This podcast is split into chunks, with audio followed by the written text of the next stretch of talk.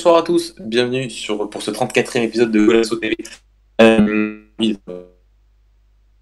pour, ce, pour ce, déjà ce 34e épisode. Euh, avec euh, moi aujourd'hui, Dany et Jordan pour évoquer la 24e journée de Ligue qui a vu pas mal d'enseignements et quelques, quelques, quelques informations et, et important à souligner pour, pour cette 24e journée. Donc on va revenir sur les matchs, la première de Romain Amorim avec le Sporting face, face au Desportivo Verzaves. On va revenir sur les contre-performances de et de Porto euh, respectivement euh, à Setoual et, et face à Rio. On reviendra sur la première de Couchetog avec euh, et bien évidemment sur euh, le derby de Manchester et sur cette énième et cette nouvelle magnifique performance de Bruno Fernandez et la victoire de Manchester United hier lors du derby de Manchester. Donc comme je l'ai dit tout à l'heure, je suis en compagnie de euh, Jordan. Comment va pour son, cette belle soirée? Salut Mathieu, ça va très bien et toi? Bah, Moi ça va bien être en votre compagnie. Dany, comment tu vas? Bah si on m'entend cette fois-ci, je vais très bien. Enfin ça va mieux. Bah, et toi? Bah, bah, moi ça tant qu'on m'entend moi aussi. Tout, tout, tout, va bien, j'espère que. On est pour la première fois en direct directement sur, sur Twitter. Donc on est à la fois maintenant en direct sur YouTube et sur Twitter. Donc euh, c'est. On est, on est content d'avoir euh, d'avoir mis ça en place avec, avec, avec Dany. Euh, donc, premier sujet de la, de la soirée, euh, un sujet qui sera plus tourné sur la nomination de Ruben Amorim à la tête du Sporting que sur le match, Jordan, je pense, vu le, ouais. les, les, enseignements qu'on a, les, les, les, événements qui ont, qui ont, eu, qui ont, qui ont, qui ont vu euh, Aves prendre ce, ces deux cartons rouges au, au, bout de 20 minutes de jeu. Donc, il n'y a pas, ça, c'est pas le match où on peut vraiment voir les premiers enseignements de l'arrivée de, de l'ancien coach de, de Braga. Euh, donc, tout d'abord, donc j'aimerais avoir sur ton avis, parce qu'on n'a pas fait d'émission depuis, euh, depuis sa, sa nomination.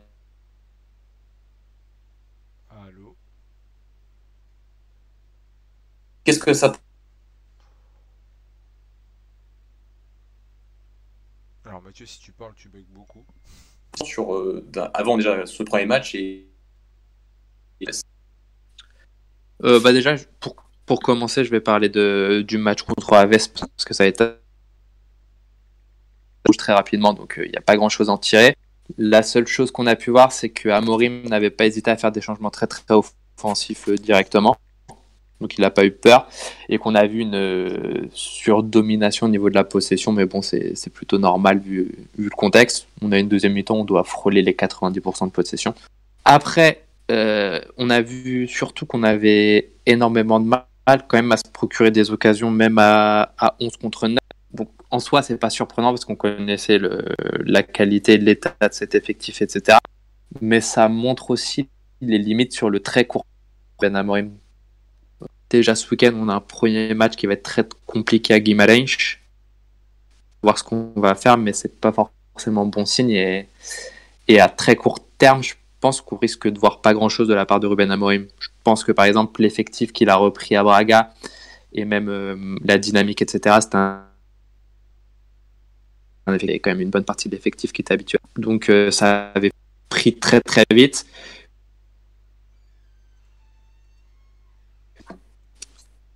Et sur, Ensuite, euh... ouais. oui, continue, continue, continue. Ensuite, sur le choix d'Amorim en soi, c'est un enfin c'est un bon coach sur les sur les premières choses qu'il a montré c'est un jeune coach côté sporting il se situe même claquer 10 millions d'euros sur un coach tout simplement et que je pense pas que ce soit le coach qui va régler les problèmes à court terme et à moyen et ça je pense que la plupart des gens me rejoignent là-dessus c'est que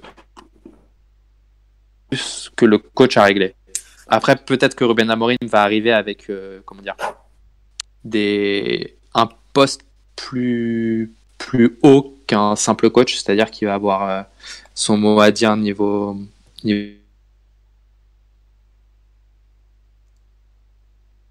recrutement. Donc peut-être que ce coach en lui-même, c'est loin d'être le premier problème à Sporting de pour 10 millions d'euros, moi ce que, que, j'aimerais dire, c'est que ça va être quand même très dur de récupérer un investissement quand même sur un entraîneur. Certes, ça reste un jeune entraîneur, mais ça va être quand même difficile de récupérer un investissement sur lui, sachant que c'est bien évidemment pas un joueur, et surtout que c'est quand même limite ton plus gros transfert joueur et entraîneur confondu si on compte Si on compte euh, Basdos, je crois qu'il était aussi arrivé pour, pour 10-11 millions d'euros. Donc, euh, est-ce qu'on a pas, est-ce que tu as, aussi eu cette impression que c'est un peu le, une, mesure de désespoir de la part de, de d'aller de, de, de, piquer l'entraîneur prometteur actuellement en, Ligue 1 pour essayer de construire un projet, mais en dépensant des sommes absolument astronomiques euh, bah ça ressemble très clairement à un, panic buy de la part de, de Varandas. Il faut qu'il sauve sa fin de saison. Euh, pas très loin non plus de, de ne pas hier. Famalican, heureusement pour nous qu'ils n'arrêtent pas de perdre tous leurs matchs, mais euh, on n'est même pas sûr de faire l'Europa League à l'heure actuelle. Donc ouais, il y a, y a, une forme de panique de la part de Varandas. Après moi, était peut-être un peu sous-payé. Les transferts d'entraîneurs ne sont au final pas si haut dans le monde du football et un entraîneur peut rapporter très. On l'a vu par exemple avec Georges Jesus, dès qu'il arrive à Sporting, au final, ce qu'il a rapporté niveau vente, etc., bah, il y a eu quand même un certain retour sur investissement. Tu vois, mais sauf que le problème, c'est que Sporting ne peut pas se permettre ça et je pense qu'il n'y aura pas de retour sur investissement euh, côté Sporting. Mais par exemple, on m'aurait dit demain que Benfica euh, décide de claquer 10 millions d'euros sur un Molim, forcément tant choqué que ça. Je sais pas ce que tu en penses, Dani. Bah, j'allais envoyer Dani sur cette question parce qu'on a parlé d'Amorine euh, à, Béfica. Qu'est-ce que tu as, qu'est-ce, que, en tant que vrai personnage extérieur comparé à moi ou à Jordan, qu'est-ce que tu as ressenti avec ce transfert de ce, surprenant transfert d'Amorine au Sporting? Moi, ça m'a pas. J'étais surpris en fait sur le timing. Je pensais pas le voir à ce moment-là. Je pense que l'élimination de de Braga en Europa League a joué beaucoup et celle du Sporting aussi. Je pense que dans sa tête, il se dit que bah, le challenge euh, Sporting est plus intéressant que Braga, dans le sens où s'il remet euh, Sporting sur les rails l'année prochaine, bah, il sera très bien vu, ça lui fait une bonne ligne sur le CV, et il peut potentiellement euh, sauter vers un plus grand championnat, ou même chez les rivales, parce que personnellement, je pense qu'il en est capable. Après, je connais pas les clauses de son contrat, je sais pas si bah, on en empêche ou non. Mais après, concernant le, déjà le, le coût du transfert, c'est choquant. Euh, dans le sens où en Europe, on fait pratiquement euh, pas mieux, je crois. Non, c'est même pas Village Bois, c'est qui le plus gros transfert?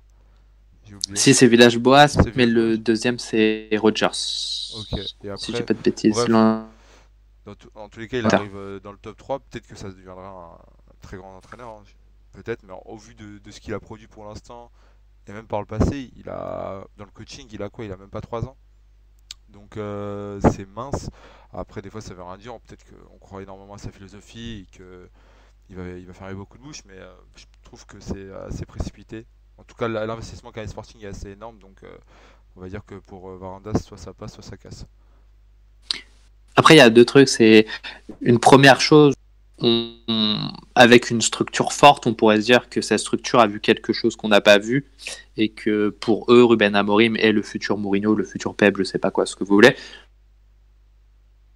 Donc a fait confiance à Ponte. Donc euh, bon, à partir du moment-là, on a du mal à se dire ça. Quand tu dis ça, dans le sens, il a fait confiance à, Ponte, mais je pense que c'était pas son entraîneur définitif. C'était juste sur euh, une certaine période, il voulait voir qui pouvait aller chercher. Il fallait bien mettre quelqu'un à mais il l'a choisi lui. Je pense que si, je pense pas qu'il ait choisi pour du long. Le problème, c'est qu'il a, il a parlé de Ponte après coup, en tout cas sur les dernières interviews, etc., comme d'une euh, vraie chance. C'est-à-dire qu'il manque que si Ponte faisait des bons résultats sur trois semaines, alors Ponte pourrait rester. moi, c'est ça qui me choque. Sachant que, honnêtement, au moment où Ponte a été mis, on en parlait déjà sur Golasso, etc. On disait, mais c'est impossible pour nous d'imaginer ce coach comme le futur coach de Sporting. Pourtant, visiblement, Certes, ça n'a pas été le cas, mais ils y ont pensé quand même. Ils ont envisagé la chose. Donc, euh, c'est quand même euh, limite, limite. Après, il y a la deuxième chose, c'est aussi qu'on sait que une très grosse partie de, des supporters de Sporting veulent la tête de Varandas. Donc, qui dit la tête de Varandas passe forcément ou presque forcément vers une fin de saison chaotique. Et qui dit fin de saison chaotique dirait que tu as acheté un coach pour faire une fin de saison chaotique. Donc, c'est un peu une sorte d'en euh, les gens souhaitent pas la défaite, mais euh, on est un peu dans une situation euh, assez complexe et digne de Sporting. Imaginons que tu je sais pas, à la troisième place et qu'à la dernière journée, on va dire même que par exemple tu voles le titre, enfin t'empêches Benfica d'être champion avec un score 3-0 par exemple, je pense que tu finis bien ta saison au, vu de ce qui se passe actuellement. Et dans, ce cas-là, on dira qu'Amorim a réussi déjà une bonne fin de saison et on attendra bien plus de lui la saison prochaine. Si mes Sporting. Bah, de toute façon, pour Varanda, c'est pour Varanda, c'est impossible de virer Amorim. Hein. Il... Amorim disait d'ailleurs que c'était une sorte de, de, test cette fin de saison et que si ça se passait mal, il n'y aurait pas de suite. Moi, c'est très bien qu'il y aura une suite dans tous les cas. Ils pourront pas virer un coach qu'ils ont acheté. Ah Donc c'est aussi, aussi ça le problème, c'est que autant par exemple, je sais pas, un top club achète un, un, top entraîneur avec un énorme salaire, il pourra assumer de le licencier derrière ou autre. Le problème, c'est que là, Sporting n'aura jamais la capacité d'assumer ça, parce que non seulement tu as lâché 10 millions d'euros, en plus de ça, tu lui donnes un salaire à 2 ou 3 millions, je sais plus exactement.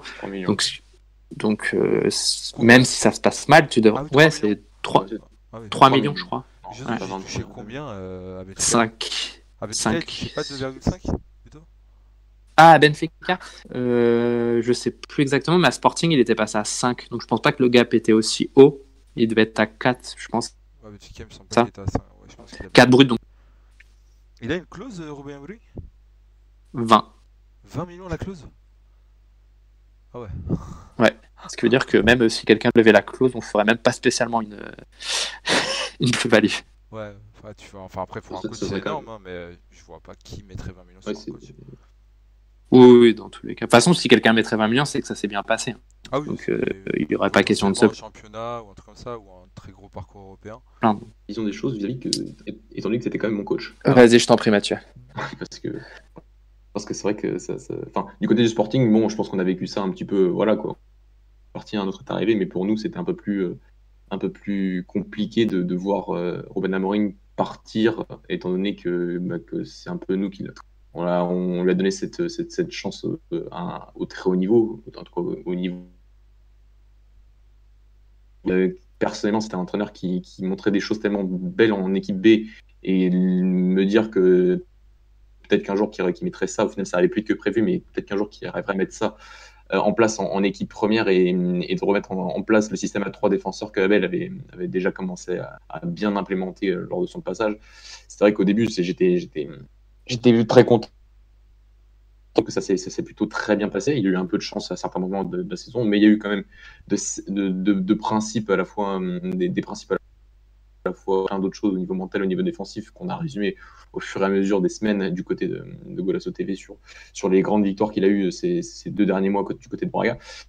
C'était un coach jeune, un coach qui représentait exactement ce que ce que ce qui est au final ce que, ce que ce que demandent les supporters de Braga, un coach avec des idées, un coach audacieux, un coach jeune. En plus, il est passé par la maison lorsqu'il était joueur et lors d'une période plutôt plutôt sympathique de l'histoire du club. Donc, il y avait il y avait tout été réuni pour pour euh, finir cette saison, recommencer une saison prochaine euh, avec une pré-saison et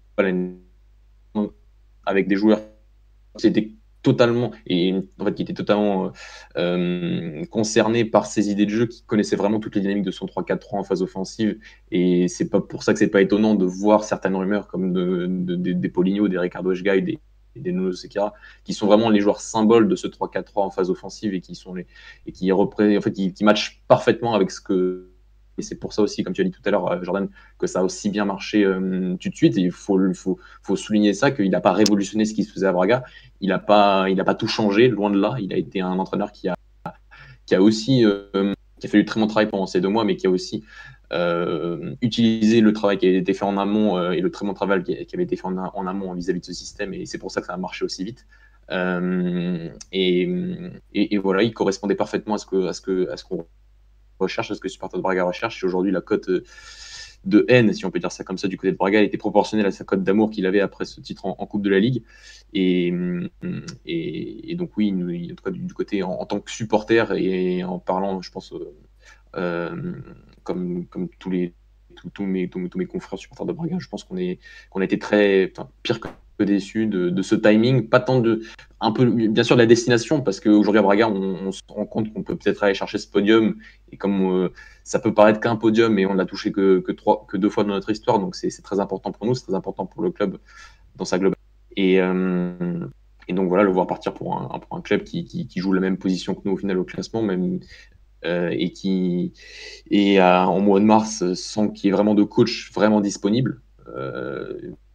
C'est vrai que c'était, enfin, le timing est, extrêmement décevant. Voilà. Après, je dirais quand même que sur la dernière année, Braga a vendu, enfin, a vendu, a débloqué, les clauses de deux de nos entraîneurs et le tout nous a rapporté 12,5 millions d'euros pour deux coachs qui sont passés par l'équipe B, par deux coachs qui sont aujourd'hui au PAOK Salonique pour Abel Ferrari et au Sporting pour Ruben Amorim. Ça représente un peu bien l'idée de, cette progression des entraîneurs au niveau du club de Braga, qui nouvel exemple qui s'est tout, au long de ces dernières années avec d'autres coachs. Oui, Danny. Si tu rajoutes Trincount, ça te fait quand même euh, trois clauses déjà qu'on saute. c'est déjà preuve que, vous faites du très bon boulot en interne. Donc euh, je pense que vous pouvez continuer comme ça. Et si vous continuez même avec Coustad, bon après, je t'avoue que je, ne le connais pas trop. En termes de coaching, tu m'en avais pas trop parlé, donc euh, je sais pas trop ce qu'il vaut. On verra par la on suite. Va on, va, on, va, en parler tout de suite. Je... Moi, j'ai fini sur Madame Est-ce que vous avez quelque chose à rajouter, euh, Jordan? Peut-être quelque chose sur le match? Vas-y, Eddie. Moi, je voulais juste rajouter euh, une, petite parenthèse pour le côté euh, de Ruben Amorim. J'ai eu beaucoup de supporters de Benfica qui tombaient dessus. Alors, euh, déjà, je voudrais juste, pas pour le défendre, mais pour essayer de me mettre à sa place, on va dire. J'aimerais savoir si déjà ces gens-là l'auraient, euh, insulté si quand il était joueur en fin de carrière, enfin même pendant sa carrière, il aurait signé au Sporting. J'ai des doutes parce que ça n'a jamais été un grand joueur. C'était un bon joueur, mais c'était pas un grand joueur. Euh, et j'aimerais savoir aussi s'ils comprennent la différence entre la carrière d'un joueur et la carrière d'un entraîneur, dans le sens où euh, il vient de commencer, il a l'opportunité de travailler au Sporting.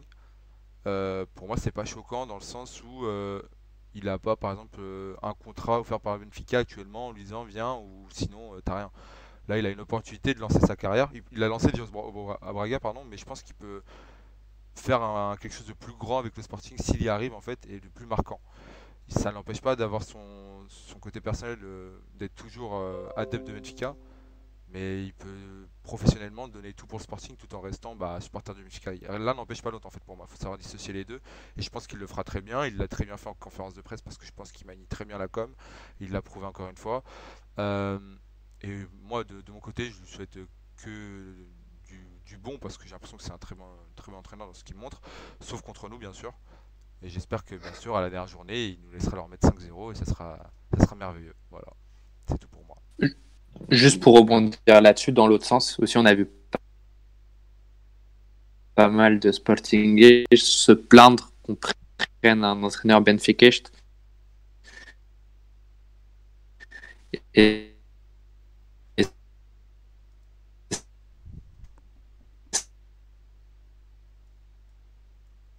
c'est moi personnellement pour moi ce qui me dérange le moins qu'il soit Benfica ou non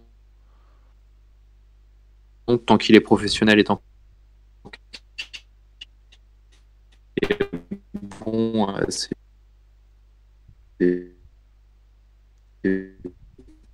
plutôt le cas d'ennemis aussi, juste pour, euh, pour rebondir là-dessus.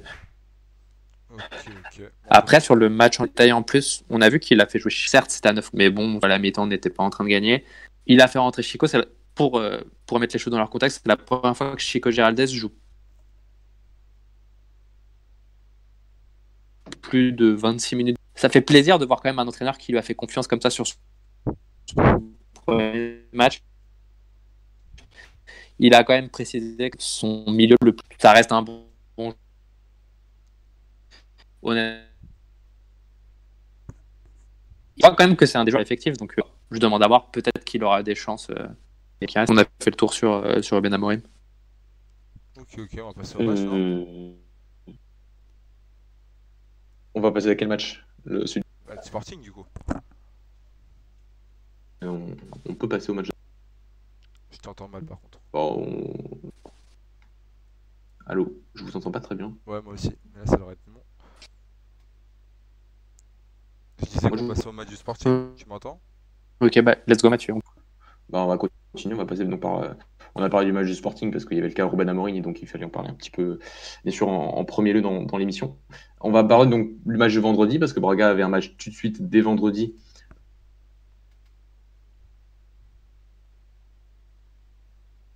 ça a été euh, a, eu l'intelligence de ne rien changer au final. Il a, gardé exactement les mêmes, principes et les mêmes, idées. Enfin, je ne sais même pas s'il les a gardés, en tout cas, il a laissé tout simplement.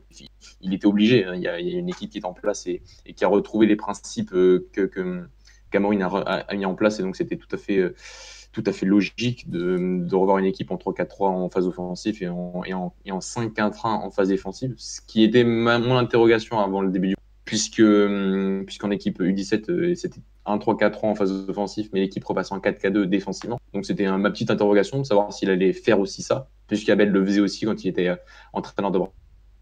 Il a, a conservé le 5-4-1 en, phase défensive aussi, donc il n'y a, quasiment eu aucun changement. Et Braga, face à une des équipes les plus faibles du championnat, parce que pour Portimonense c'est est avant-dernier, a, déroulé en première mi-temps, menant 2-0 euh, très, très, facilement, en touchant deux fois les montants à, la pause. Euh, si on regarde les stats, euh, on est à 4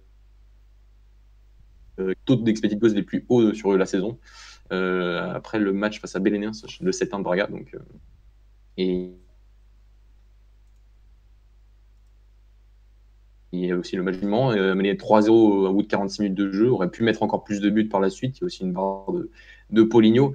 Et, Timonius, ça a quand même un petit peu réagi à, la fin, même si euh, Braga avait, largement euh, en, deuxième mi-temps. Donc on est tombé sur un, sur, sur un Braga qui était très fort, qui a, qui a, conservé ses principes et qui a déroulé euh, tout ce que tout ce que tout, ce qu'ils ont démontré sur les deux derniers mois. À noter deux, deux, deux individualités très importantes. Tout d'abord François Cisco Trinkamp, qui a été l'homme du match avec un but et une passe décisive et, une demi-passe décisive parce que c'est lui qui tire sur le but de, Raoul Silva qui donc euh, le ballon retombe dans les pieds de Raoul Silva mais l'action individuelle était de, était de donc il était sur tous les buts il a fait un, la, performance de Poligno qui n'avait pas sorti ce genre de match. Il, fait qu'une passe décisive une très belle passe décisive d'ailleurs sur, le pré-but plein d'intelligence dans la prise de décision pour mettre dans les meilleures conditions Trinkamp euh, mais c'était plus, euh, même si au niveau des stats, il n'y a qu'une passe décisive de plus, il a été extrêmement important dans toute l'orientation du jeu, à l'image de son du troisième but où il est, clairement dans son,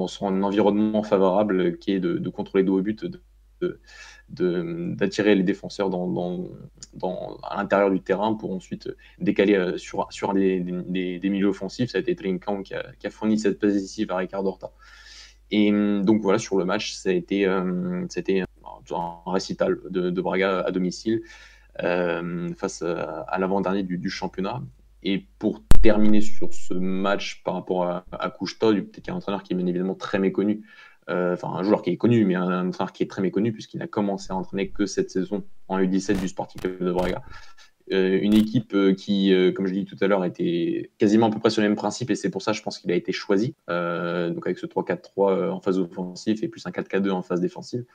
il a été aussi choisi, je pense, parmi tous les entraîneurs de la formation parce que les U17 sont, sont déjà qualifiés pour la phase de champion et, et on a l'impression que l'équipe est très très bien rodée et que, et que le, le, succès Pires était déjà en train la semaine dernière, donc il y a, je pense qu'il y aura moins d'impact de ce départ euh, au niveau de l'équipe qu'un départ de l'entraîneur des 19 ou, ou, même de l'entraîneur des, des, 23 euh, José Carvalho Rouge.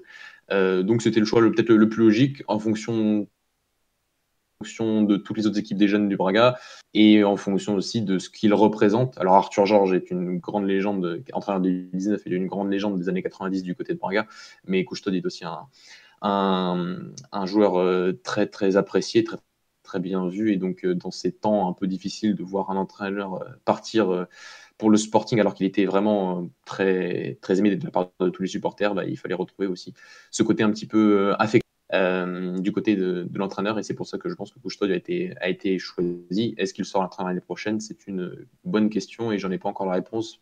Mon pressentiment serait de dire qu'il il finira la saison, mais il ne continuera pas forcément la saison prochaine, euh, puisqu'il n'est peut-être pas forcément non plus prêt à tenir une saison avec une pré-saison et tout ce qui va avec.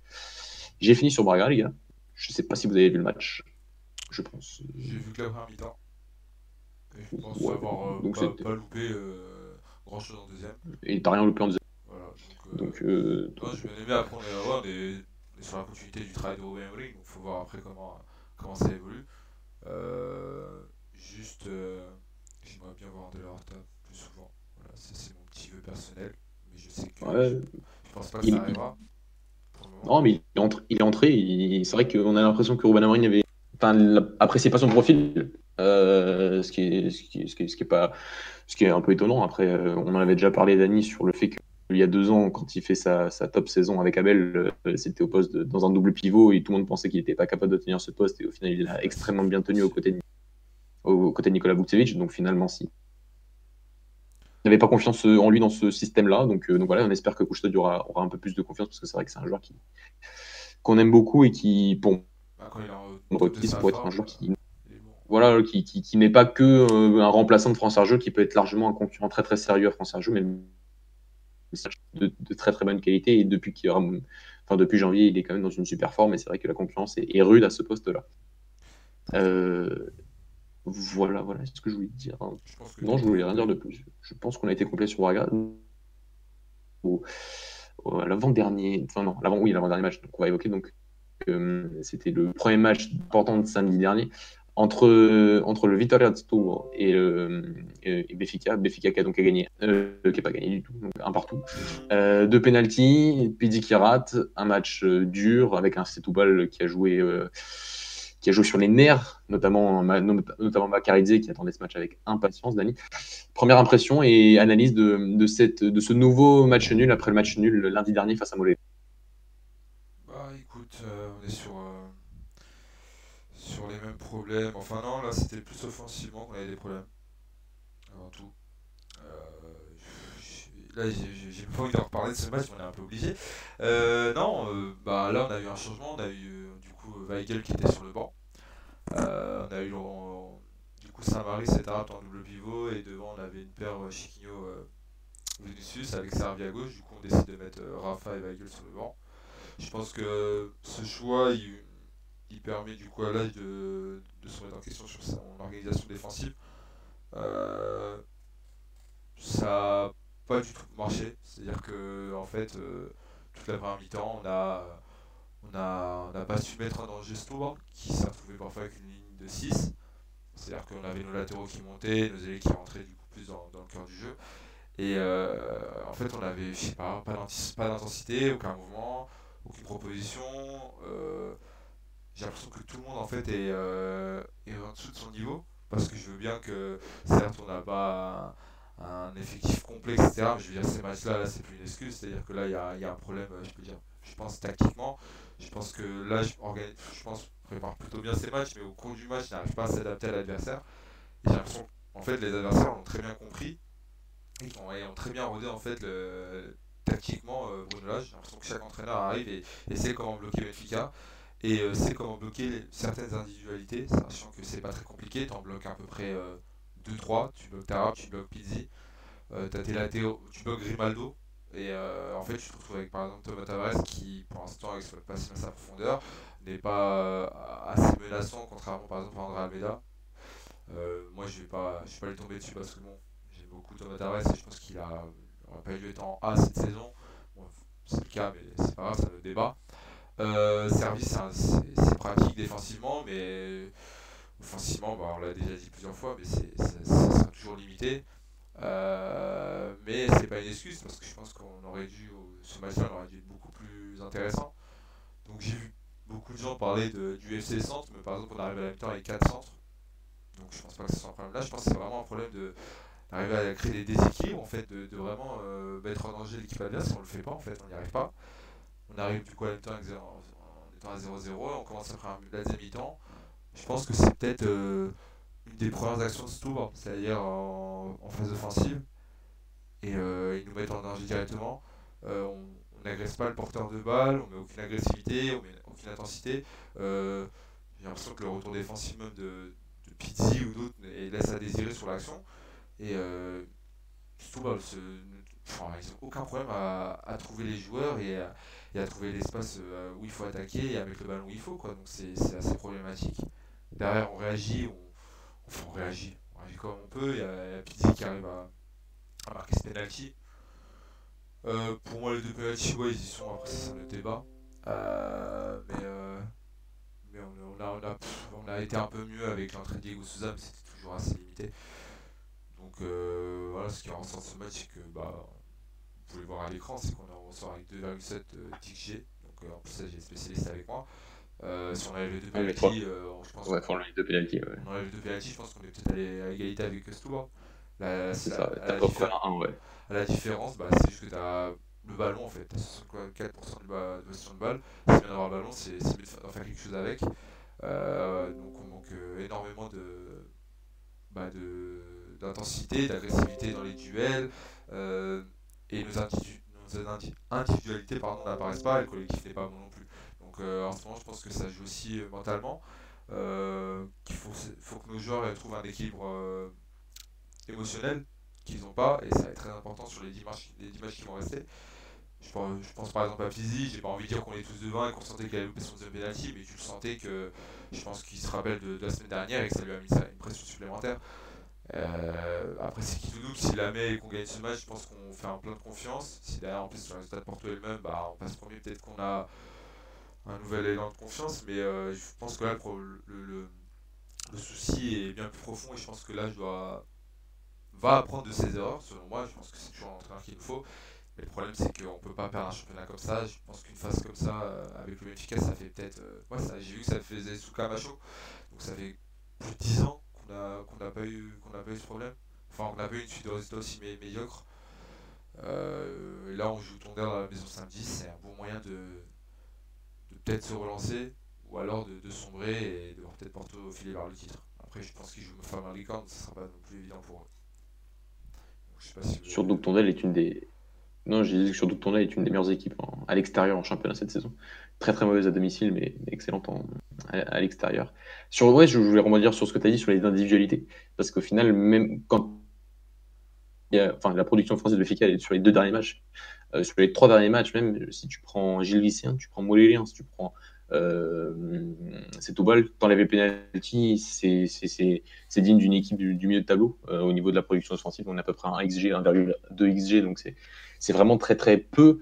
Et, et au final, ce que je veux dire, c'est que là aujourd'hui, en plus, il n'y a même pas les individualités pour sauver. C'est-à-dire quand on voit le niveau de Pizzi, quand on voit le niveau de Rafa, quand on voit le, le niveau même d'un Carlos Vinicius qui a du mal à marquer en ce moment, euh, on a, on a, voilà, n'arrive même pas à être sauvé par ses individualités et par ses individualités les plus fortes qui étaient en début, enfin pas en début de saison, mais surtout l'année dernière, sans compter Jean-Félix, Rafa et Pizzi.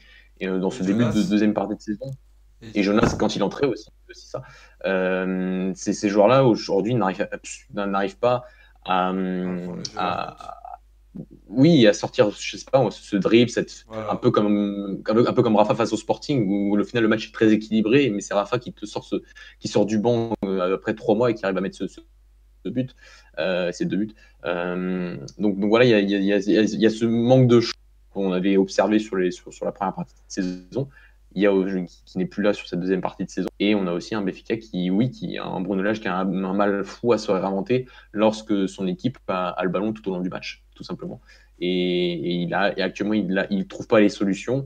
Et, et en plus, il est un peu trahi aussi par euh, ses plus fortes individualités qui, au final, n'arrivent pas à résoudre les matchs par eux-mêmes ou euh, à sortir ce centre, à sortir ce coup de pied arrêté, à sortir ce, euh, ce, ce, dribble qui, qui, transpercerait euh, l'équilibre défensif d'un Setúbal, par exemple, qui est, une équipe qui, défend, qui défend très bien. Donc, donc voilà, c'est vrai que heureusement que Porto n'a pas, on va y venir, n'a pas gagné, n'a pas gagné juste après parce que ça aurait pu être un, vrai coup de main dans la suite.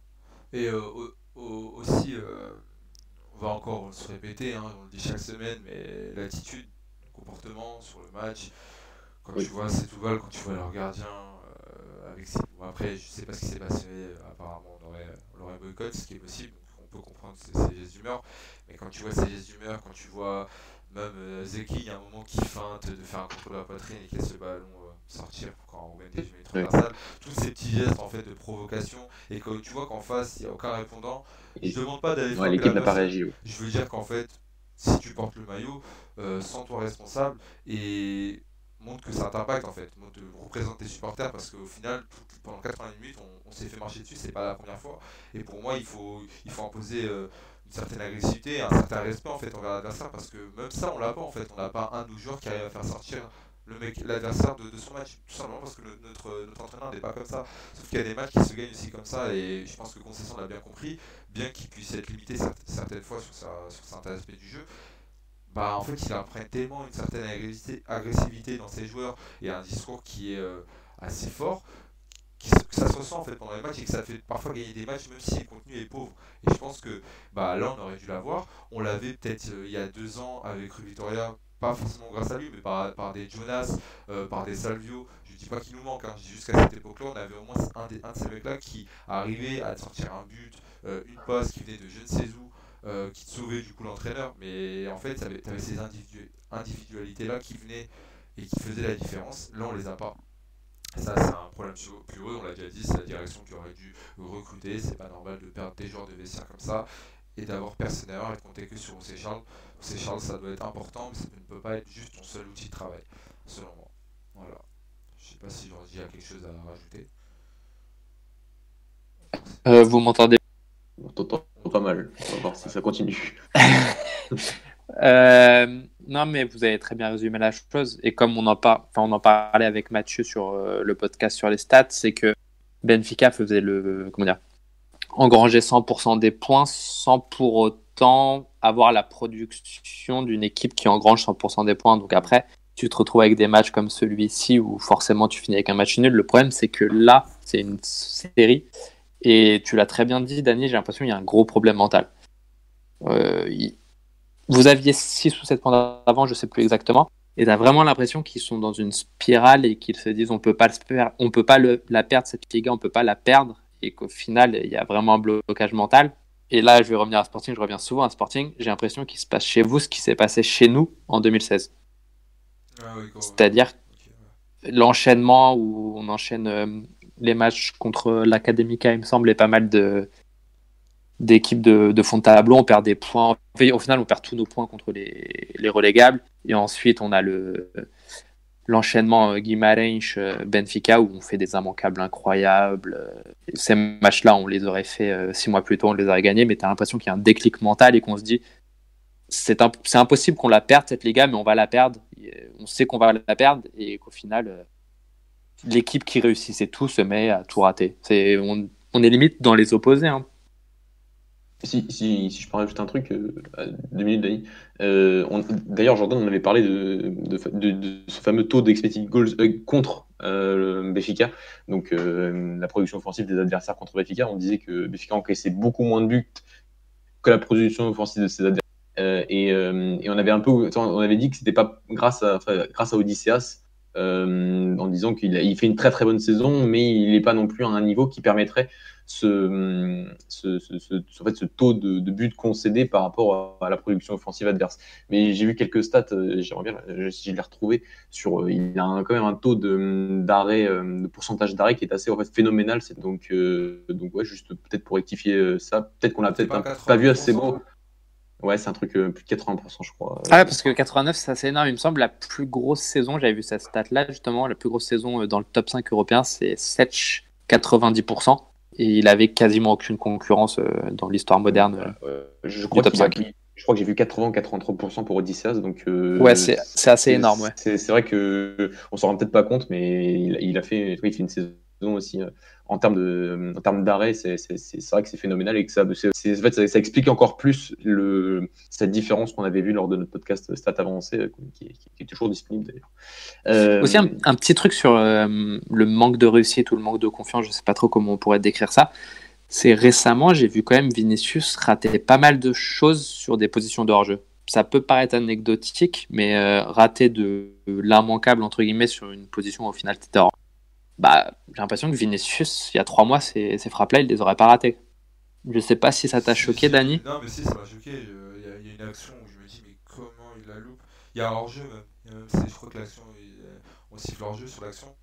Ouais, c'est ça. Euh, je me dis, mais comment il l'avait pas en fait? Mais après, je vais dire un truc, moi, en début de saison, comme j'ai toujours dit, pour moi, Vinicius, mais même actuellement, c'est un très bon joueur, un très bon joueur mais je ne vois pas euh, passer un un Cap à signer un Everton ou un truc comme ça. Moi, je le vois pas arriver à ce niveau-là. Pour moi, il, il, est, il présente un bon niveau, c'est juste qu'autour de lui, les gens sont moins bons aussi. Mais euh, Vinicius, il, loupé tout, il, a toujours loupé euh, ces occasions-là aussi. Hein. J'ai le match contre Boavich, il en met, je crois qu'il en met deux, mais il en loupe aussi deux ou trois. Bon, euh, par rapport à un Seferovic, c'est moindre. Mais je veux dire, euh, elle est là la différence avec un Jonas, c'est que c'est pas le, le, mec qui va débloquer un match. Jonas, il est arrivé peut-être des fois, après c'est pas le même style de jeu, mais à descendre au cœur du jeu, balancer un ballon à Almeida et être dans la minute dans la surface pour réceptionner un centre. Bon, là, on n'est pas en présence d'un joueur de ce style, mais on n'en a même pas en fait. Pas du tout. On, devrait peut-être avoir Chiquinho, mais il n'a pas le volume de jeu nécessaire pour. Euh, Tara peut essayer de le faire, mais c'est assez compliqué. T'as personne, t'as recruté personne en fait pour, pour, pour, ça. Il est là le problème. Et là, j'essaie de jouer en fait de la même manière. Mais il peut pas. Il n'y arrive pas. C'était déjà le problème il y a, en début d'année, là on, on va un peu la même chose. Vas-y, dis-moi, Mathieu. Et surtout que Carlos Vinicius a un défaut qu'il a depuis la deuxième division, c'est son jeu de tête. Et, et quand tu vois parfois Béfica essayer de, en fin de match de, de centrer, de beaucoup centrer, je, me dis mais pourquoi tu gardes Vinicius? C'est-à-dire que limite laisse Diego même Seferovic, mais garde Vinicius c'est un énorme problème. C'est pour ça je pense qu'il aurait vraiment du mal. Déjà que c'est un, un, bon joueur et je pense qu'il peut devenir un, un, bon attaquant suis pas vraiment un très bon attaquant, pourtant je l'aime bien, mais je suis pas certain qu'il arrive à atteindre ce cap euh, quand je vois des, la rumeur Liverpool, euh, ah, c'est n'importe quoi. C'est c'est impensable. Bien, bien sûr, bien, bien, c'est absolument pas le, c'est pas absolument, c'est absolument pas ce que, ce que, ce que recherche club pour ce poste. Donc euh, donc donc voilà, donc je pense que c'est vraiment de la, la, rumeur bullshit. Mais en plus par rapport en fait qu'il a pas de jeu de tête, vraiment il a un énorme problème de coordination entre son entre entre, entre les centres et et, son saut pour, pour, marquer de la tête. Et ça, c'est depuis, depuis, depuis toujours. Depuis que je connais, il a, il a ce problème-là. Il n'arrive absolument pas à le régler. Et je trouve quand même que pour un attaquant de son gabarit, c'est quand même un point hyper, hyper, hyper important et hyper contraignant par rapport à, à ça. Et quand je vois parfois, voilà, Béfica, même si dans les fins de match, c'est un peu normal que quand ton équipe qui qui va reculer son bloc au fur et à mesure du match, comme Setúbal l'a fait, comme toutes les équipes le font au final face à Benfica, mais que tu laisses Vinicius dans la surface en espérant qu'il te mette une tête ou qu'il te mette euh, ce, surtout une tête euh, quand tu es, tu rajoutes en plus Diego Souza et Seferovic parfois, tu dis mais ça sert à rien de laisser Vinicius. C'est un euh, gars qui, qui, est bon dans les duels, mais qui est bon au sol, qui arrive à se débarrasser des fois de d'un joueur ou deux par sa, son explosivité, sa, son attaque à la profondeur. Mais sauf que quand tu te retrouves face à des blocs où tu as 6 joueurs sur des blocs bas, Vinicius se retrouve déjà à avoir beaucoup plus de mal en fait. Et c'est là où on va revenir, on va revenir en même. Si derrière t'as pas des individualités qui peuvent t'effacer un, deux joueurs ou par une passe peuvent t'effacer une ligne, bah ça devient vite compliqué. Là on est en train de, en train de les payer. Je sais pas, là on parle dans la presse de, voir des changements, prochain match, etc. après on voit tout n'importe quoi. Mais là je pense que là je sais qu'il doit se, renouveler. Euh, après, on n'a pas affaire à quelqu'un de, de. Dans le sens où le, sur les 8 matchs, bah, on n'a jamais aligné pratiquement le même milieu. Euh, ni même les, mêmes ailiers, il n'y a que Pizzi et Tarab qui n'ont pas bougé, hormis la défense parce qu'on ne peut pas faire grand chose. Euh, il essaie de, changer les choses. Moi, je vois sur le papier ça change. Le problème, c'est que j'ai vu quelques changements euh, tactiques à chaque début de match. Mais en fait, ce qui me, change, ce qui, me gêne, et il y avait Rémi qui le disait très bien sur Twitter, c'est que son approche à la micro-tactique, bah, elle, n'est pas bonne en fait il a, du mal à s'adapter en cours de match. Il voit que son équipe a du mal à attaquer les bons espaces, à attaquer les bonnes zones, euh, à faire les différences. Il faut changer un truc. Il faut, il faut trouver l'endroit où le ballon pourrait passer mieux, euh, attaquer, euh, je sais pas, la zone où l'équipe adverse est le plus fébrile, mais il n'y arrive pas en fait. C'est pas moi qui vais lui donner ses réponsables parce que je ne suis pas coach, mais je vois que lui non plus a, du mal à le faire. il fait pas forcément les, bons, les bons changements. Enfin, du moins, ces changements n'ont pas l'impact attendu? On a vu peut-être Diego Souza faire une très bonne entrée pour le coup sur ces 2-3 premières minutes, qui était très très bon. Mais euh, c'est un tout en fait. Et j'ai l'impression qu'en fait, Benfica il peut, peut, être très vite rodé. Et on avait Jaska en fin d'année de l'année dernière. Mhm. Je me souviens un peu de, la, ce match contre Tondard où on a aussi envie de un but, mais dans la production du jeu, on était déjà. Euh, on avait du mal, on était très vite euh, limité. Il suffisait juste par exemple que Félix soit pas dans un bon jour pour que l'équipe soit déjà un peu plus affaiblie. Donc là. Euh, vas-y, Mathieu, dis-moi. Non, ça, ça, me fait penser à cette période qu'a Bruno Lage au final de, de, de, quand, son plan initial ne fonctionne pas, et pourtant son plan initial ne fonctionne pas depuis deux mois presque, et qu'il a absolument pas, il arrive. Bah, ça dépend. Tu, vois le match contre, contre Shakhtar au final? oui, mais oui. mais ça, oui, oui, oui, c'est vrai. C'est vrai. Après, c'est un match différent. C'est-à-dire que c'est, oui, je, vois ce que tu veux dire. Mais il, oui, il y arrive. Mais oui, ah, le 7, les, les, juste à se commettre le but avec 7, c'est aussi intéressant. Le problème, en fait, c'est dans la réaction après. Voilà, c'est surtout ça. Dès qu'en fait, on, est, on, nous met face au mur, euh, dos au mur, pardon, eh, j'ai l'impression que l'équipe n'arrive pas à réagir. Et c'est ça, c'est le coach en fait qui doit, qui doit, qui doit régler ça. Je mais après, oui, certes, Thomas Tavares euh, a plus de mal et on, la pression qu'on est en train de lui mettre de la part des médias ou des supporters, forcément ça y joue parce qu'on s'en rend pas compte, mais ça joue dans le mental de, ces joueurs-là, surtout au, plus jeune âge quand t'es pas prêt. Je prends l'exemple d'un Félix, euh, là je disais que Félix jouait, euh, je sais pas, nous c'est Charles, nous de c'était pareil pour lui, c'est pas le cas de tous les jeunes en fait. Et ça, et là, et là pour moi c'est une erreur de l'avoir autant balancé parce que là ils sont face à, à des, à, des, à des spécialistes sur les plateaux télé qui pensent se connaître, qui n'ont jamais vu jouer en jeune. Et là, il s'est bouffé toute part. Et on lui dit, c'est sûr qu'on lui dit.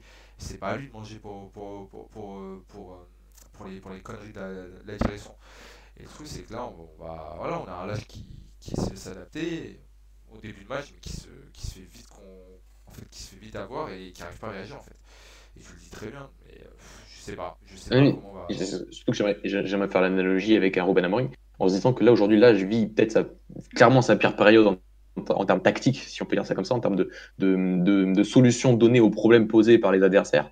Euh, et, le truc, c'est que par rapport au Amorim, si on peut revenir vite fait sur le débat, c'est que cette période-là, il n'a absolument pas vécu encore. Et tu vas quand même, et le Spartan a quand même dépensé 10 millions d'euros pour un coach qui a même pas vécu cette période et qui t'apporte pas les, et qui t'apporte pas les réponses. Et on se demande, euh, enfin, c'est cette période-là et on ne sait pas s'il est capable d'apporter ces réponses au final, lorsque son plan initial, et pourtant Braga, son plan initial a fonctionné, euh, très bien fonctionné pendant deux mois.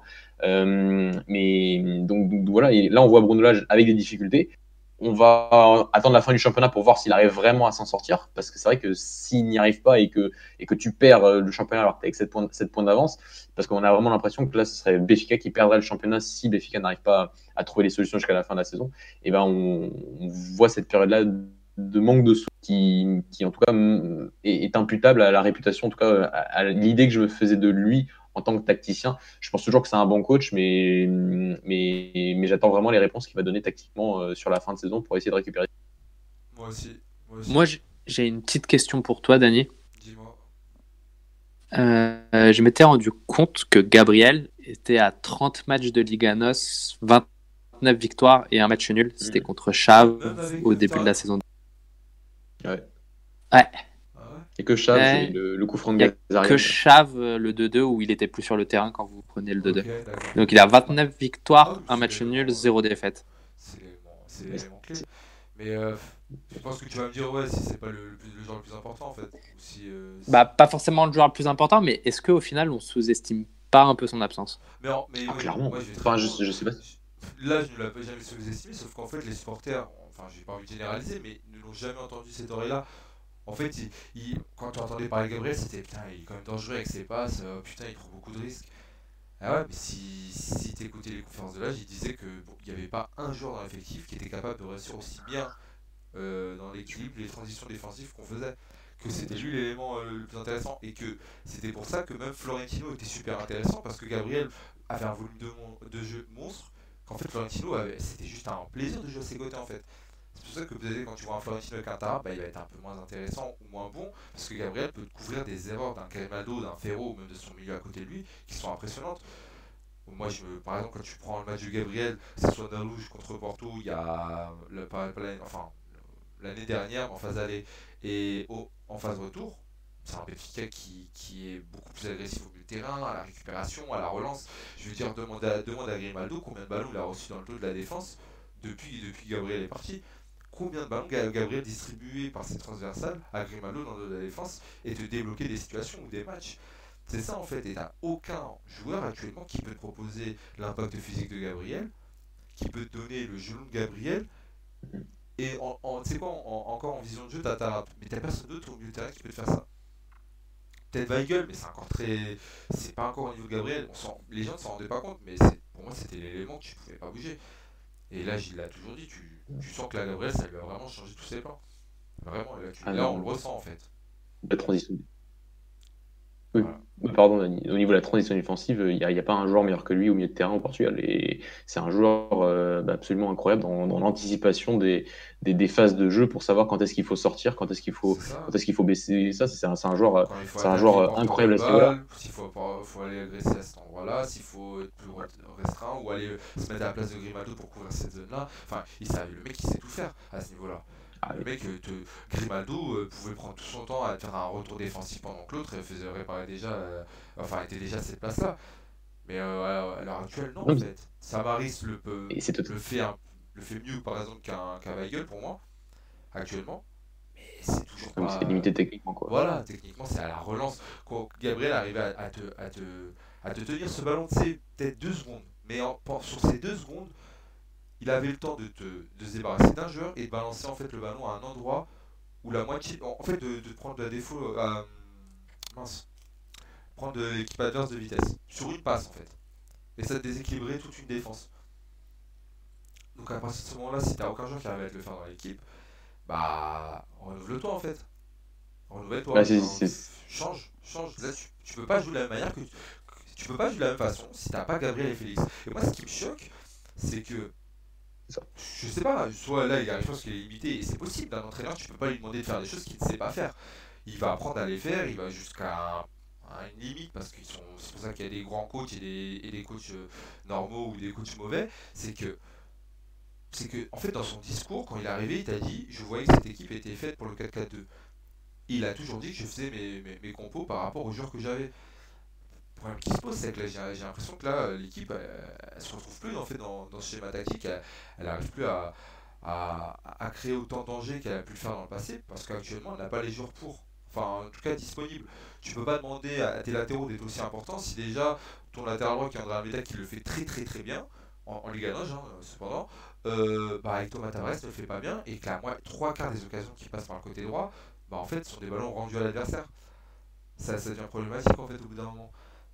Et le truc, c'est qu'on a, là, on n'a plus le temps de, on plus le temps de, de, faire des erreurs. Il faut, il faut qu'on soit performant parce qu'en fait, on est efficace, on a un titre à aller chercher et tu peux plus, là, tu peux plus aller perdre des points.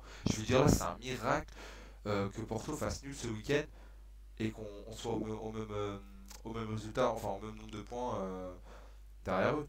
Pour l'instant, on n'a que deux points qui nous séparent, mais là, le, on était à deux doigts de, de voir le championnat euh, s'envoler. Et là, je, vois, je me dis que là, c'est Porto, c'était un premier averti- avertissement, que dans leur tête, ça va être, ils vont se dire bon, là, on a perdu deux points, c'est fini. Ils sont très capables de, de se mettre dans cet état d'esprit et d'aller les chercher jusqu'à la fin. Et là, ça sera compliqué pour nous. Donc, euh, Et- vas-y, dis-moi. Oui, juste, ju- juste pour finir, moi je me souviens très bien au- à son début de mandat l'année dernière, où le, point principal c'était la transition défensive. Il n'avait que ça à la bouche, c'était la transition défensive. Et c'est vrai que le, manque de Gabriel fait qu'il a, ça fait un mois qu'il est plus là presque, un peu plus même, et il a toujours pas trouvé cette solution. Et c'est ça qui m'inquiète. Et c'est, pour moi un grand coach, c'est un coach qui trouve des solutions et qui s'adapte à à tous les problèmes qu'on va lui poser, que ce soit les adversaires, que ce soit son effectif. Et, actuellement, il ne trouve pas ce problème par rapport à la transition défensive puisqu'il n'a pas Gabriel. Il ne trouve pas la, solution au manque de créativité dans le couloir central lié au départ de Félix. Il l'avait trouvé un petit peu avec Félix Chiquinho, mais Chiquinho est un joueur qui a encore besoin de temps pour arriver euh, juste à la pense. Et, et ça, ma raison. Sa structure, ses dynamiques ne sont pas faites et il a, beaucoup de mal à, je trouve, à réinventer son modèle. Et parce qu'il a perdu, actuellement, il a peut-être deux de ses joueurs les plus importants. Un qui est parti l'été dernier, qui s'appelle Jean-Félix, et là actuellement, qui est Gabriel et qui n'est C'est ça. Je sais pas si vous voulez rajouter quelque chose parce qu'on était complet hein, sur Benfica. Ouais, je pense qu'on a été complet là. Fil. La question au passage. gentil. Donc on va, passer, on va passer à la dernière analyse du, du- de match de ce, ce week-end. C'était le peut-être le match le plus séduisant sur le papier entre le Allô Mathieu Ouais, Mathieu a bugué, je pense. Mathieu a bugué. Au pire, euh, je le reprends. Ouais, sur le papier, c'était le, le match euh, le plus intéressant, dans le sens où euh, on avait deux, deux bonnes équipes, avec euh, deux bons coachs pour le coup, et un Rio qui était sur une bonne dynamique. Donc, euh, par contre, sur les XG, je pense que on est d'accord que au niveau des opportunités, c'était pas trop ça. Sur, je pense que t'enlèves. Bah. Vas-y, Jordi. L'occasion du de fin de, de fin de match sur le, le but annulé qui fa- aurait facilement rajouté plus d'un expected goal, je pense, entre Il la première pas- frappe, la deuxième compté, frappe. Ouais, il est pas compté et x3 du coup. Parce que c'était une triple frappe. Ouais, Donc je pense qu'on on serait passé au-dessus des, des deux, deux et quelques au moins, je pense. Attends, si revenir. Excusez-nous pour le petit souci technique. Mais euh, non, sur le, bah, je vais commencer sur le match. Euh, bah, C'était l'occasion à pour Porto de, de distancer Benfica. De, les mettre à, de nous mettre à combien de points du coup? De nous mettre à 5 points, si je ne me trompe pas. Je crois que c'est ça, on était à 2, ouais, donc ouais, 5 points. Euh, bon bah. Pas de bêtises. Ouais, c'est ça, c'est 5 points. Tu m'entends? Euh, On a des gros soucis techniques, je pense. C'est dommage là. Putain, quand c'est Porto quoi. Faudra pas dire que c'est SLB qui avait ça.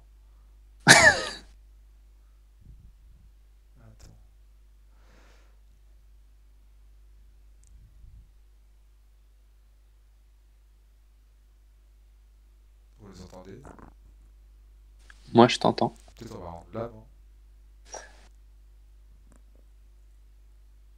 Sinon, on passe à Bruno Fernandez parce que de toute façon, euh, Porto, c'est Ça paraît important. compliqué. Non, Porto, c'est pas très important. Ils ont fait 1-1, nous, on s'en sort très bien, on va très bien. Peut-être qu'on commence à jouer.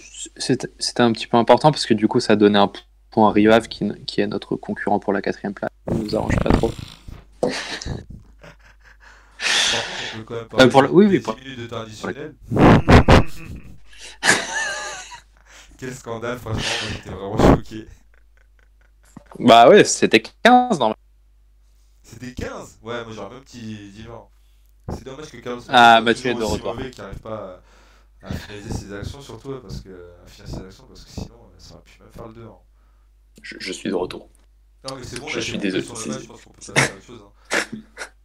Vraiment Non, Ah, parce que c'est ah, totalement, c'est totalement ma faute.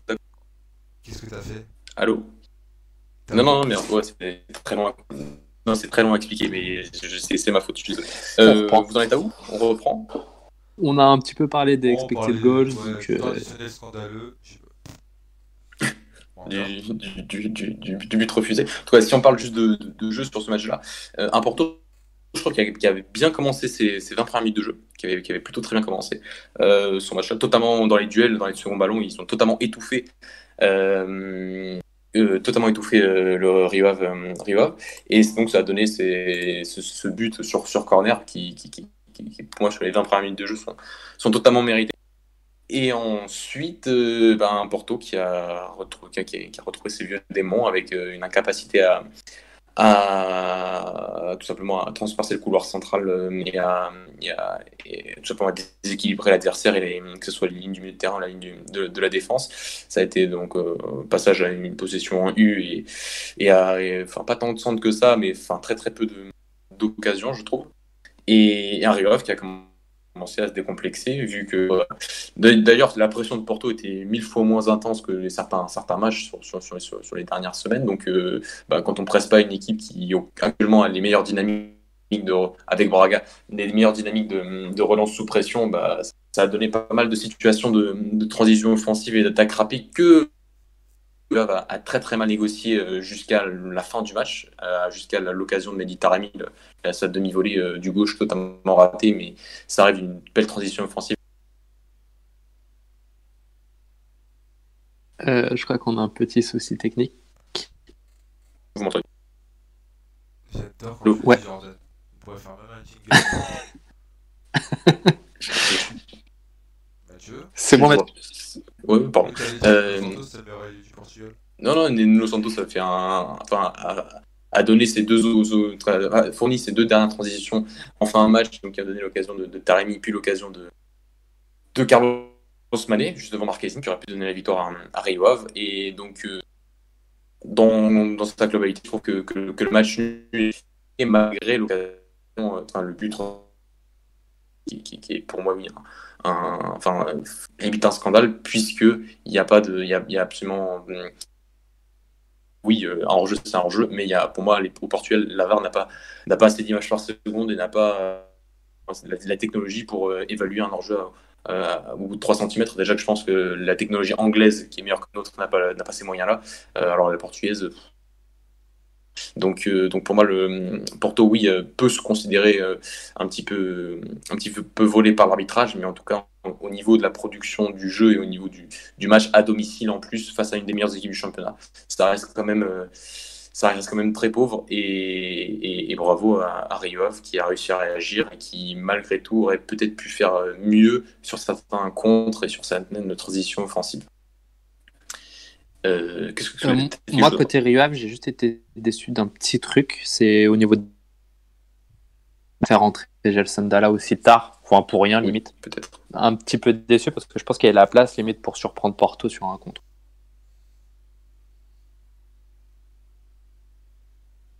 Donc, ses dernières entrées étaient étaient de qualité. Il avait marqué deux semaines, il me semble, et plus un but euh, face à Famalicão. Donc, euh, oui, il, a- il- il est dans une très très bonne forme. Et c'est vrai que dans, ce, dans, dans tout ce jeu d'attaque rapide, euh, Gelson Dalla aurait pu, aurait pu apporter beaucoup plus, surtout que Taremi à la fin semblait un peu fatigué. Aussi un, un très bon match li- iranien, il marque ce but égalisateur. Euh, si vous avez quelque chose, pas de choses à rajouter, j'aimerais vous poser à la fin de ce match, les gars. On t'écoute. Non, si vous avez rien à rajouter, j'aimerais bien vous poser une question. Non, j'ai rien à jou- rajouter, j'ai vu que les le, le temps addi- additionnel, pardon, parce que je voulais pas avoir ce match, De- vu que j'étais en pleine dépression. Donc, euh, mais j'ai rien à rajouter. Oui. Mais quand même, qu'au niveau du jeu, bah, actuellement, Benfica et Ah, tu bugs. hein. En fin de championnat se fera par le caractère qui est capable de montrer. Ah, bon, je pense que j'ai compris ta question. J'ai un peu fort entendu. Euh, ouais, ça sera. Moi, j'ai l'impression qu'actuellement, c'est qui sera le, moins pire, on va dire, euh, pour gagner le championnat et quoi, ça sera dans l'attitude et dans le caractère. Euh, c'est souvent comme ça au Portugal, j'ai envie de te dire. Pas, pas aussi faible en termes de jeu, hein, mais c'est souvent en mental que ça joue à la fin. Et euh, bah, je le dis comme je l'ai toujours dit depuis même qu'on était 7 points, je pense que Porto en a plus que nous, a plus de mental que nous. Je pense que vous êtes d'accord avec moi sur ça.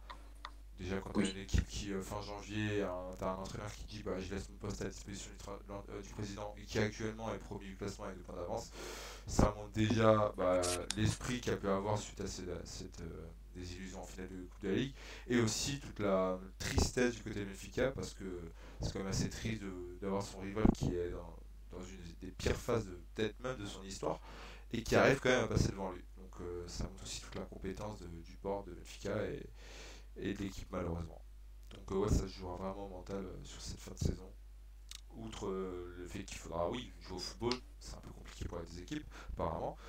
Mais ouais, il faudra un gros mental et le problème c'est quand tu vois les deux coachs sur cet aspect-là, je pense que Concession a beaucoup, beaucoup plus d'avance que, que Bruno Lage. Jordan Euh, moi, je pense que sur cette fin de saison, Porto et Benfica vont faire plus ou moins le même nombre de points contre le, le reste de la Liga, entre guillemets, Mhm. à plus ou moins peut-être une équipe qui fera un match nul de plus que l'autre. Je pense qu'au final, ça va se jouer sur les, les deux confrontations contre Sporting et le Braga-Porto, tout simplement. Pour moi, si Porto fait le plein Sporting, Porto sera champion. Si Porto perd contre euh, l'un des deux, Porto ne sera pas champion. Pour moi. Surtout, surtout que Porto reçoit le Sporting et va à Braga. Donc, ça change pas. Ça fait un match aller. Ça Ouais, fait un match, ça. euh, match à l'extérieur, un match à domicile. Benfica a déjà passé le retour de, de Braga, donc à, entre guillemets, un gros match en Ok, juste pour euh, finir sur ce match, 1,3 expected goals pour Porto, 1,2 pour EOA. Donc euh, on a eu un- une confrontation qui respecte, le résultat qui respecte ça. Et qui, Après, comme je disais à, à Dani, le but refusé de Porto, rien qu'à lui, doit être facile à un expected goal, je pense. hein. Oui, Contre la triple frappe, la dernière qui est bien placée, etc. ça- on doit Ça atteindre le zéro 1 neuf, rien que. Ouais, Ouais. je pense. Juste avec toutes, toutes ces tirs, oui, ça doit faire plus de 1 même. Donc, Ouais, je pense, ouais. C'est là où c'est encore plus sévère, du coup, de refuser un but pareil. Mm. Sachant que, comme tu l'as dit, c'est pas. Il y a hors-jeu, on a refusé un hors-jeu, même si c'est un petit hors-jeu. C'est que, comme tu l'as dit, on n'a pas la technologie pour être sûr qu'il y a vraiment 3 cm. Et que, en réalité, si on prend l'image un millième de seconde avant, peut-être que c'est 3 cm dans l'autre sens. Ouais, c'est surtout, surtout ça aussi, ça dépend du départ du ballon aussi. Et ça, euh, je, je vois pas comment nos, technologies, en tout cas au Portugal, déjà qu'en Angleterre, comme j'ai dit, euh, je trouve ça euh, minutieux et, et presque impossible vis-à-vis d'un écran de, de visualiser cela. Alors en plus au Portugal, je trouve ça. Je, je dis pas qu'un hors-jeu ne doit pas être sifflé, je dis juste qu'on n'a pas les- la- le matériel pour, pour être certain à 100% qu'il y a bien. Ouais. Je, je pense qu'on a conclu sur la Noche. On va donc passer au dernier débat, euh, enfin, dernier, dernier sujet de la, de la- soirée sur euh, le sujet donc en Angleterre, le derby de Manchester. Pour notre, pour notre joueur du week-end, en effet, pour nos Fernandez, enfin notre joueur du mois, notre joueur du, mois de février, si on, devait décerner un, prix pour le joueur portugais à l'étranger, euh, vu son adaptation express euh, à Manchester United. Euh, donc je vais vous laisser la parole, les gars, sur le match en lui-même, si vous avez envie de parler aussi de, des prestations de João Cancelo et de Bernardo Silva. Et donc bien sûr celle de Bruno Fernandes, et ensuite voilà d'évoquer ce, ce, mois de compétition où une adaptation incroyable de Bruno Fernandes, 8 matchs avec Manchester United, 5 victoires, 3 matchs nuls, aucune défaite. je peux commencer si ça, si bah, ça vous va Oui, bien sûr. Sur le derby de Manchester, pour ma part, j'ai vu que la première mi-temps, vu que la seconde était en même temps que Sporting, mhm. euh, bah, la mi-temps représente parfaitement Bruno Fernandez, c'est-à-dire que c'est loin d'être son meilleur match dans le jeu, mais il te sort une passe de génie qui est décisive et qui compte dans les stats sur le, but de Martial. On voit qu'il a, apporté une verticalité qui manquait cruellement à, à United. Et au final, bah, 7 matchs ou 8 matchs, je sais plus, décisif une fois par match, 7 euh, fois homme du match, quelque chose comme ça. Euh, bah, le gars est parti pour avoir des meilleurs stats à United qu'à Sporting, hein, tout simplement. C'est assez incroyable. Alors arrêtez-moi si je me trompe, mais j'ai pas souvenir d'un joueur qui part de Liganos et qui s'impose aussi vite. Genre euh, limite le patron de l'équipe directement. Moi c'est surtout ça qui me choque. C'est quand même. Hein. Qui? Bébé. ah là là, sacré Dani. Merci. Merci Dani. Non, mais il quand même rappeler des génies qui sont passés dans. Et en plus, tu parles d'une personne qui part dans le même club, donc c'est un, bon exemple. Mais euh, plus sérieusement, on peut me dire que, que BF était trop fort pour la Ligue NOS, qu'on s'y attendait, etc. Mais pour être honnête, moi qui ai vu tous les matchs de BF sans exception, toutes les minutes, qui suis Sporting, qui a toujours vendu, vendu BF comme un énorme joueur et encore plus récemment, c'était impossible de s'attendre à une adaptation aussi rapide, mais impossible pour moi. Genre, autant on me demandait ce qu'allait être BF dans six mois pour United, dans un an pour United, j'avais quasiment aucun doute sur le fait qu'il s'imposerait et qu'il serait un joueur clé d'United, mais aussi vite et aussi fort, c'est c'est quand même bluffant. Par contre, je pense que c'est euh, sa, pas sa formation, mais limite, euh, en, Serie A, joue beaucoup aussi. Hein. Je pense que c'est un gars qui, euh, déjà, le fait d'avoir touché la Serie A avant même la Liga Noche, ça l'a beaucoup aidé. Euh, tu sais, même pour le fait de s'adapter à un nouveau pays. Ouais, il n'a pas cette adaptation. c'est vrai. Assez rapidement, tu sens même qu'au-delà de ça, dans le vestiaire, c'est quelqu'un qui est assez déjà aimé par ses, coéquipiers. Tu sens qu'il s'est bien adapté au, à l'équipe. Euh, et là, même dans les rencontres comme ça, et je, pense que le match contre City, c'est-à-dire que si dans le plan de jeu d'United, ce qu'ils font marche très bien, c'est aussi en partie grâce à Bruno Fernandes, parce que dans les transitions, le mec est juste énorme, et même dans l'occupation de l'espace, je trouve euh, juste trop fort en fait. Puis la passe qu'il va te mettre, enfin, c'est voilà, c'est du génie pour moi, il n'y a, a, pas mieux. tu parles aussi, euh, si je peux revenir sur le match, les deux autres Portugais sur le terrain du côté de City bah, étaient moins bon, on va dire, pour, pour Bernard Silva, c'est un peu imagé sa saison, comme on le disait déjà entre nous. Cancelo, pour moi, c'est plutôt un bon match, pas exceptionnel, mais c'est pas non plus des mauvais. Euh, mais ouais, bon, Fernandez réalise un très bon match, il bonifie même euh, pour Martial. Euh, en fait, il fait jouer clairement ses coéquipiers. Quoi. Des, des ballons que Martial bah, lui manquait, bah maintenant il va les avoir, il va, il va avoir des, des stats qui vont être. Ça va être, bon, ça va être intéressant pour la suite de la saison. Après, ça représente tellement BF, mais le gars vient de Liganos, qui est un championnat tactiquement très loin, on va pas se mentir, hein, le niveau tactique est, très loin. Et le mec vient de Liganos et t'as déjà l'impression que c'est lui le patron du milieu de terrain qui replace tout le monde. Ça. Genre, euh, il demande à ses, à ses ailiers de faire les appels, il monte les appels aussi euh, des latéraux, il replace ses milieux. Enfin, je trouve ça bluffant quand tu es un Liganos comme tu. Après, tu l'as dit, il a connu le calcio. Quand tu connais la série ouais. tactiquement, t'es déjà fais déjà ce qu'il y a de mieux, même si c'était pas dans des grosses équipes. Sampdoria et Udinese, c'était pas, voilà, pas le top, mais euh, en tout cas, il a déjà cette base-là, qui fait que quand il arrive en Angleterre, bah, c'est déjà très bon d'avoir joué en Serie A, et quand tu en Angleterre, c'est, peut-être pas. L'adaptation est moins compliquée en tout cas. Ouais, mais après, ça montre aussi une force de caractère, mais ça, c'est pas le point sur lequel on n'en doutait pas côté BF, mais ça montre aussi que c'est. Euh, comment dire un grand leader peut-être entre guillemets, un futur capitaine, enfin quelqu'un qui sait s'imposer dans le vestiaire, qui sait s'imposer euh, dans, enfin, partout où il passe. Et bah, il peut c'est assez... être l'image du renouveau à United. C'est-à-dire que si on a des, résultats déjà qui permettent de finir sur une bonne saison, euh, c'est pas mal. Et puis l'année prochaine, on peut aller chercher même un titre ou une coupe. bah, s'il réagit une grosse saison, on le mettra en avant. Quoi, parce qu'on se dira que c'est à partir de son transfert que les choses sont se sont débloquées. Ouais, un truc qui me choque, c'est la, la une de SoFoot. Je sais pas si vous l'avez vu. Sur euh, ce qui ne va pas à United. Ils ont fait une une, j'ai plus les mots exacts, mais en gros, ça explique un peu tout le cirque autour de United. Et j'ai vu pas mal de réactions de gens, pas spécialement portugais, dire Oh, mais le timing est naze, ça se passe bien United en ce moment. Euh, enfin, vous, ne trouvez pas que c'est un mauvais timing, etc. Et tu te rends compte qu'un joueur qui vient de Liga NOS, t'as l'impression qu'il a réglé euh, mille soucis de United en, un mois. je suis honnêtement vraiment choqué par. Euh, sans douter de la qualité de joueur, mais. On connaît aussi la culture de l'instant, suffit juste que là, le prochain. Oui, oui, il suffit que. Oui. On aura oublié l'impact de Bruno Fernandes. C'est juste le fait qu'il ait réussi ses débuts d'une telle manière. Bah, c'est tout à son honneur et surtout qu'il a tapé des grosses rencontres où il a été décisif à Chelsea là, contre City. Bah, c'est encore mieux quoi. Et, et on, en, on troll entre guillemets en disant que, que BF apporte ce que Pogba n'a jamais apporté à, à United, etc. Mais euh, enfin, sans rire, l'apport qu'il a déjà apporté, il euh, y a peu de joueurs qui l'ont fait à United récemment. Quoi. très très peu. Ouais, mais il a quand même une saison sous la bonne saison de Mourinho où il est quand même très très bon, etc. moi, je, parle, juste des débuts en fait. ouais, l'impact immédiat, oui, il l'avait pas. Il, ça, a, oui. il a eu, euh, il a pu su. Bah, après, je pense que c'est voilà, c'est le joueur lui-même, c'est même humain, c'est quelqu'un qui, qui s'intègre très vite à un groupe. Je pense que même, tu vois, là, le petit stage euh, qu'ils ont fait en Espagne, bah, ça permet aussi de souder plus ce groupe, de, de s'intégrer plus facilement. Et puis quand il arrive en Angleterre, bah, tu sens que le gars est déjà là, t'as l'impression qu'il est déjà là depuis deux ans. Quoi. Après, c'est vrai que le, le, timing de la signature avec le stage en Espagne, pour le coup, l'a arrangé.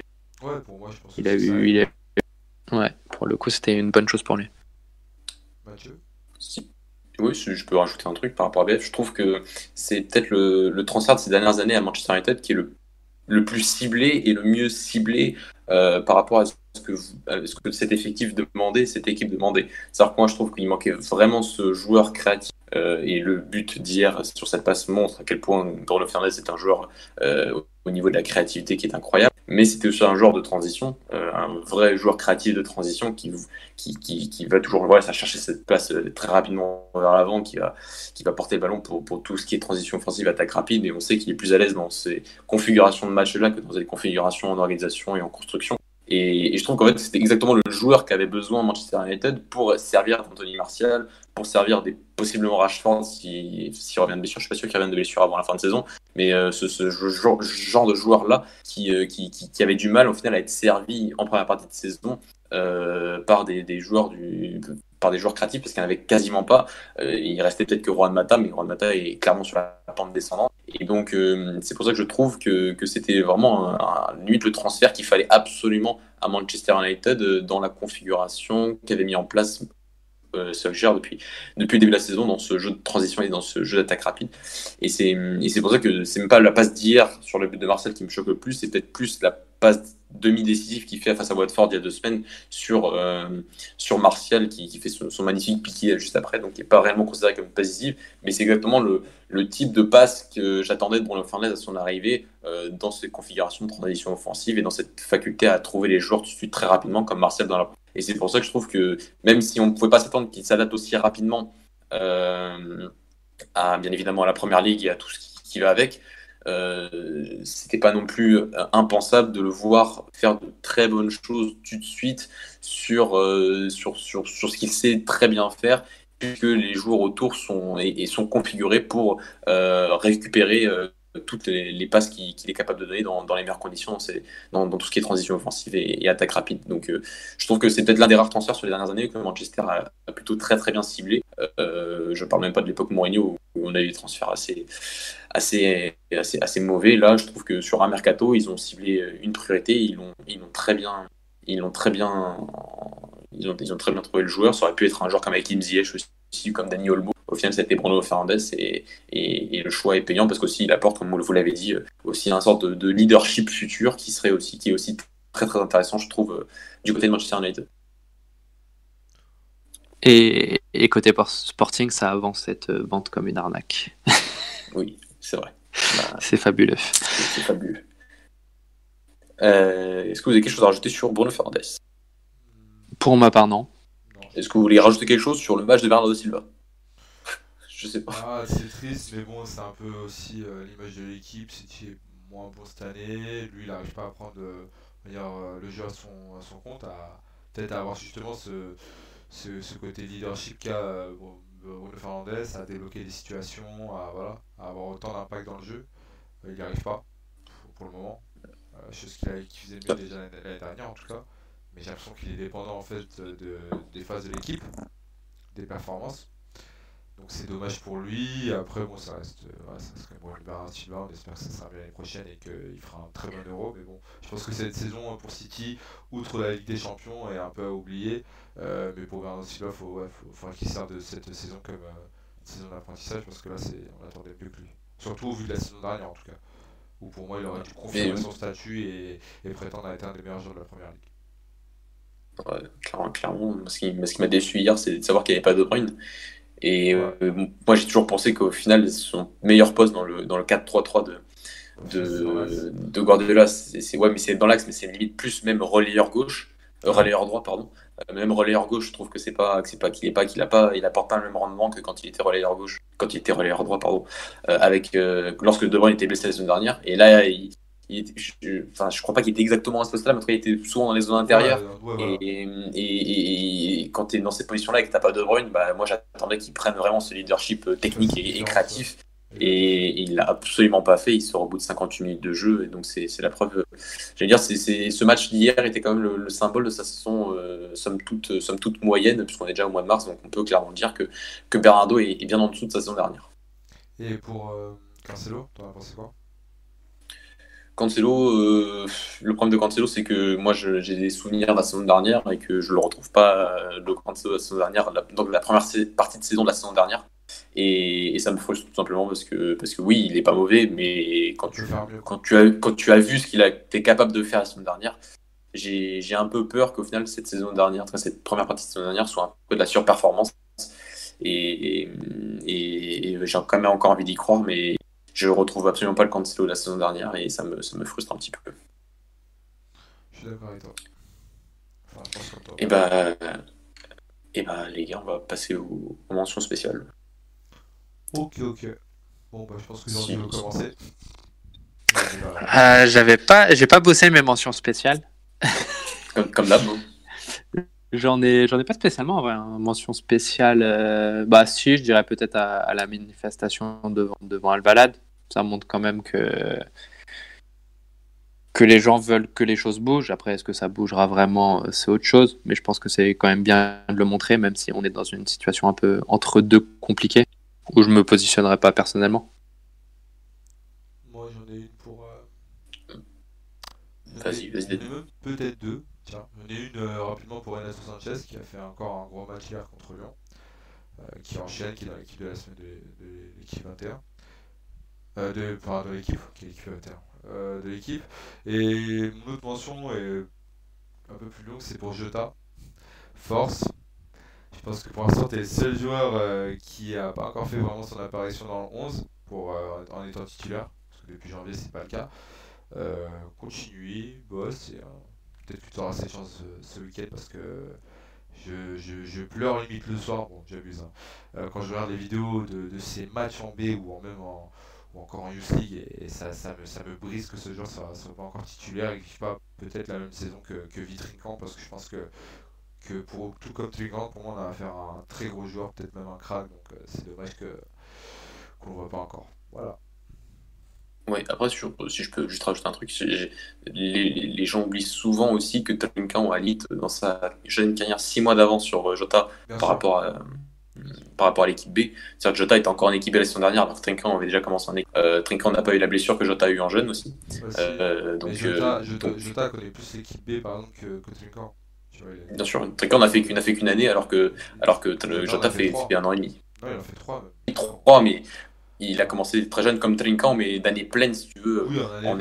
en, première, en, deuxième année de junior, par exemple, Trinkan fait son année pleine et il redescend jamais en équipe 19 comme Jota le faisait, par exemple. Tu vois Donc c'est pour ça que je dis qu'il a, il a, sur son développement, je trouve que, que Trinkan a déjà 6 mois d'avance et que c'est très dur de, de, comparer les deux. Enfin, il y, a, encore un petit écart, je trouve. Enfin, juste en termes de développement, euh, de, de, développement euh, naturel de footballeur.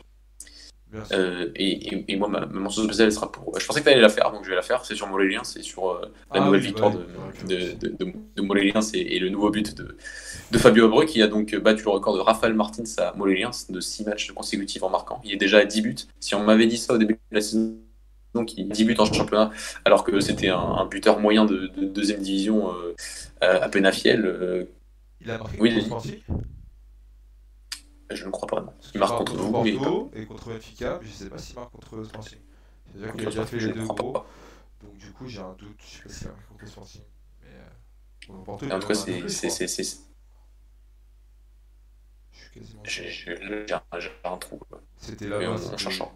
Mais, donc voilà, mais sur, sur, sur, sur donc voilà, c'était juste pour comme Sandro Lima aussi, qui est un buteur euh, qui vient de deuxième division, euh, qui joue à Gilles Vicente et qui est aussi à 10 buts.